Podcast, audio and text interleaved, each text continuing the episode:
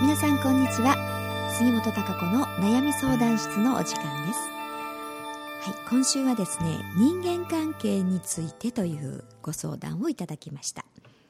はいちょっと読みますねメールの内容を、えー私の友人との話です。その方とはもうお付き合いをさせていただいて6年ほどになります。私とその方は仲が良いこともありお互いによくいろいろな話をしたり悩みを聞いたりしています。私は悩んでもどちらかというと前向きに悩むように意識しています。相手の相談に乗るときは、えー乗るときもそれは同じで相手が前向きになれるようにあるいは前向きな考え方を大切にしてもらえるようにと思って相談に乗ります。えーしかしこの友人が強敵なんです、えーどれだけ前向きに励ましても一向に前を向いてくれる気配はなく落ち込んだまま抜け出してくれません。前向きになんていうのは私のエゴの押し付けかとも思いそれ以上は何も言わないようにしていますがあまりに落ち込んで暗いままの姿を見ていると私もそこに引き込まれそうな感覚になり怖いと思うのが最近の正直な感想です。その方とのお付き合いが嫌なのではなくもっと前向きに悩んでくれたらといつも思っています。もしもこの友人がまた悩んだ時私はどうしたらいいでしょうか？これまでのように前向きな励ましを続けるべきでしょうか？あるいは相談に乗らない方がいいのでしょうか？どうぞアドバイスをお願いしますという、えーお便りをいただきました。はい。すごくねあのこの方はご自分でも前向きにというふうにね常に思ってえ前向きに悩むっていい姿勢ですよね。ね悩まないということは人間ありえないと思いますからね、えー悩むにしてもね前向きに悩もうっていうのはすごく素晴らしい、えーことだと思いますしお友達にもねそうなんとか前向きにに、ね、考えてもらいたいという優しさがね出てますけれどもそうですよね。あの結構こういう方お友達のような方ってねあのいらっしゃると思うんですよね。えーなんて言いますかそれが好きなのか癖なのか。ね、えーそういうのにそういう自分に浸ってたいのかっていうねふうに感じられたりもするところありますよね。なんか悩んでるその自分っていう状態が好きな人ってね 結構いるんですよね。で口ではねやっぱりそうじゃなくってもっとこうなりたいとかねこうしたいんだっていうことを言うんですけどじゃあそのようにしたらって言ってもね結局は同じことばっかり言っててそこから抜け出そうとしないというところありますよねそういう方ね、えーだから結構ね、まあ、6年ぐらいお付き合いをしてるということですからあの仲良しの方なんでしょうからね、えーでも多分散々ね毎回毎回そうなんだと思いますね このお友達の方は。だからあのもうここのところ来てね、えーいい加減にしてほしいなという思いがきっと強いんじゃないでしょうかね。だからあの最近ねそっちこう引き込まれるのも嫌だしねなんか怖いという思いが最近の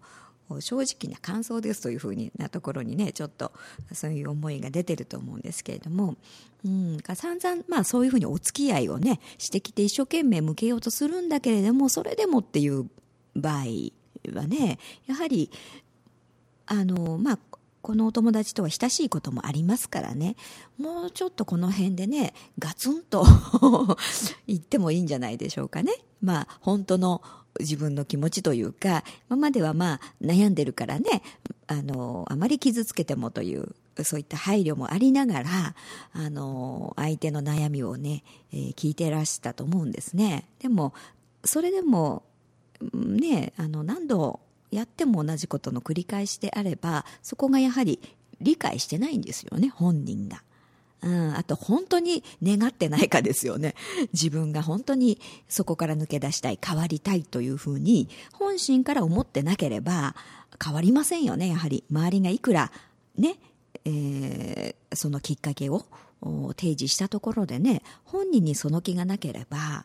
変わらないんですよね、うん、本当にどう思うかなんですよ、うん、だからあの本気でねいやどうしても、うん、こういう自分から抜け出したいとか変わりたいっていう思いが強ければ何とかしようとするはずなんですよね。うん、でも、それに甘んじてると思うんですね。うん、で、多分この方、優しくね、毎回毎回ね、その親身になって、えー、そのお友達の悩みをね、聞いて、えー、いて、で、まあ、聞いてもらった方は当然楽になりますよね。あの、愚痴も含めてね、自分の思いを、こう、あだこうだっていろいろ聞いてもらえるわけですから、それでまあ気持ちも多少は軽くなるでしょうし、その、聞いてくれる相手がいるっていうところでね、そういうシチュエーション自体にね、なんかまあ甘えてるところがあると思うんですよね。だからこう吐き出してまた毎回、やってそれ、あの、そういうことができればね、またちょっと時間の経過に従って、そのうちそういう思いも薄れていくみたいな感じでね。で、その繰り返し。でも、ご本人にとってはなかなか進歩がないという。また、その対処の仕方というのが、悩みが起きた時のね、対処の仕方が、その自分の楽な方向ですよね。楽な方に走って、うん、ただ、あの、聞いてくれる、うん、相手に、えー、愚痴のような悩みをうん、相手に聞いてもらってそれでまあなんとかでも大丈夫だよなんていうね励ましの言葉をもらって、うん、なんとなくちょっとそれで安心してね、えー、でそのままでっていう、うん、そういうあの対処の仕方っていうのがずっと続いてきてると思うんですね。でもあのやはりあのこの、えー、ご相談の、ね、方もやはりあのいい加減自分のねもう行きたい方向であったりとかあ進みたいっていう意志がね強くなってきてますよねだからそれってやっぱりとても大事なことですし、えー、無理無理ねあの相手に付き合うっていうことを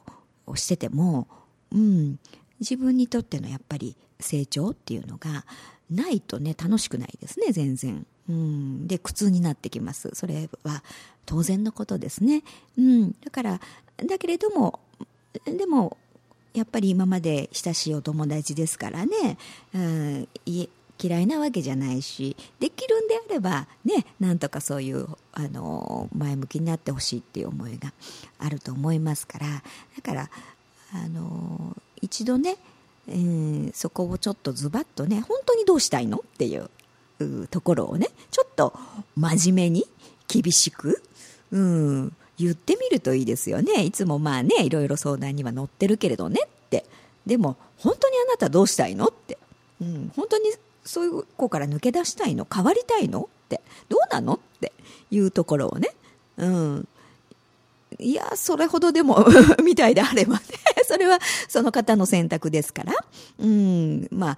あ、そのいうことをね、えー、繰り返していくっていうこともあの本人の自由でしょうしね、うん、でもそうなるとやっぱりこのお友達とは多分あなたはなかなか付き合いづらくなりますよね当然。うん、そのために自分の大事な時間を割いてですね、うん、あの、何かマイナス事ばっかりね、聞いてって、でも本人は前向きになる気もなくっていう風であれば、うん、もっと例えば新しいお友達であったりね、人間関係っていうのを求めていくっていうのは当然なことだと思いますし、自分にとって、えー、自分が成長できる相手、うん、といろいろね、関わり合って、次の展開、うん、をいろいろやっぱりやっていくっていう方向、うん、に行くっていうのがね自然の流れだとも思いますしね、うん、あの無理無理っていうのは苦痛になってくると思いますね。えー、だから、まあ、真剣にね一度あの本当にどうしたいのって、うん、いやでも本当に変わりたいんだと、うん、いや私も本当には前向きになりたいのよっていう本心にもねやっぱり本人の口から意思表示として引き出すということ大事ですよね。うん、それで、あの、そのお友達の方も認識するっていう状態になりますよね。はっと気がつくというかな。うん、そういうことを言われて初めてね、あ、自分は前向きになりたいって言ってながら、あ、やってる行動がね、うん、ちょっと違うかもしれないとか、うん、ちょっと甘えてたかもしれないっていう、この彼女にね、結構甘えてると思うんですね、そういう意味では。うん、から、その甘えもね、やはり甘ほどほどにしておかないとね、うん、そうそう、かあの、この、あなたもね、うん、やっぱり自分の時間っていうか限られた人生の時間の一部ですから、うん、貴重な、ね、よく時は金なりとも言いますけれどもね本当にあのそういう時間というのは同じ時間は二度と戻りませんからね今どう過ごすか、うん、あの今何を思い何を考えね？何をするかっていうその今のこの瞬間というのがいかに大切であるかということなんですよね。うん、その大事その積み重ねですからね。うん、今の積み重ねが未来を作りますから、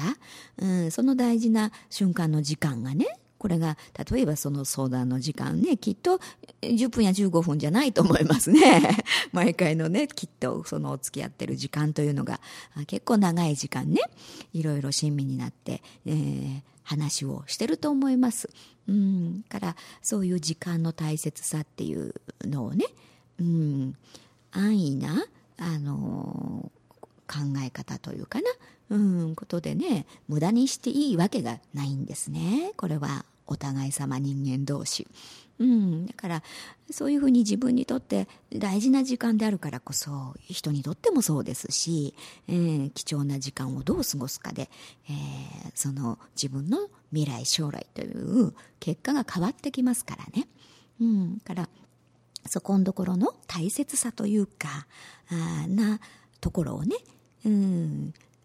あなた自身はきっとねそういった大切さみたいなことも理解してるんだと思いますよ。だから前向きに生きようっていうふうに思えるんですよね。うん。でもこのお友達の方はねそこまで理解してないかもしれないですよね。うん。なんとなくこう過ごして日々が過ぎていく。うん。